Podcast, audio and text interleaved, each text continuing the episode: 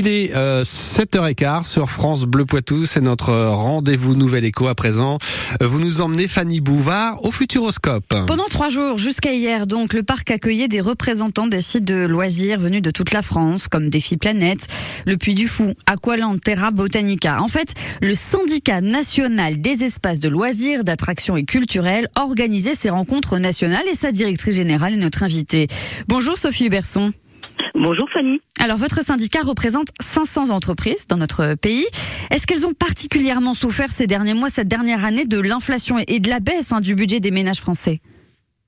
Alors, elles avaient surtout beaucoup souffert de la fermeture euh, des sites pendant le Covid, hein, puisqu'on a été fermé 15 mois sur 24. Mais euh, en revanche, il y a eu un rebond en 2022, et cela montre la robustesse hein, du modèle économique et social de ces de ces sites. Et ils ont pu redémarrer, et ils ont pu accueillir de nouveau beaucoup, beaucoup, beaucoup de, de visiteurs.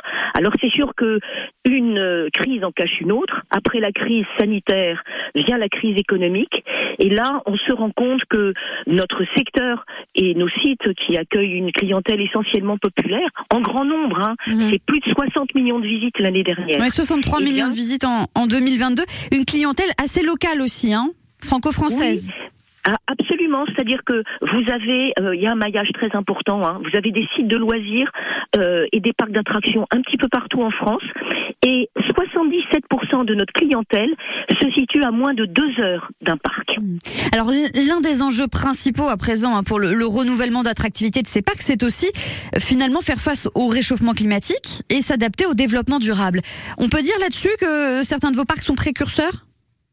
Oui, tout à fait, parce que sont euh, en fait euh, en miroir des attentes, des nouvelles attentes et des besoins de leurs visiteurs, et ils ne peuvent pas ne pas répondre à ces attentes. Donc, en matière de développement durable, un parc de loisirs repose sur trois piliers.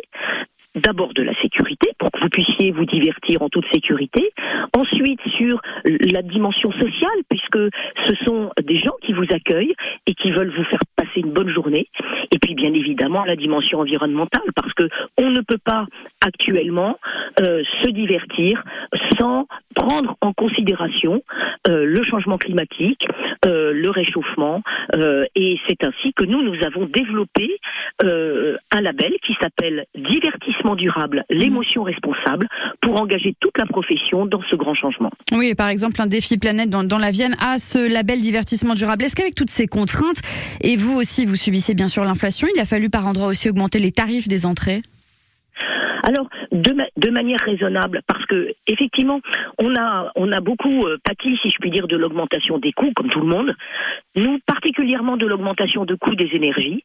Et euh, en revanche, on l'a peu répercuté sur les prix d'entrée, parce que euh, nous voulons maintenir un excellent rapport qualité-prix, mmh. mais pas simplement pour être pas cher, pour avoir une très bonne qualité de service par rapport à un prix raisonnable, parce mmh. que les gens partent moins loin, moins souvent en vacances, doivent faire des choix en période d'inflation, en période de, crise économique, et veulent quand même venir se divertir et prendre un peu de bon temps dans ce monde un peu anxiogène euh, dans un parc. Donc pour une journée, ils vont faire le choix de venir chez nous. Merci beaucoup Sophie Huberson d'avoir été notre invitée. Vous êtes la directrice générale du syndicat national des espaces de loisirs, d'attractions et culturels qui se réunissait au Futuroscope jusqu'à hier. Belle journée.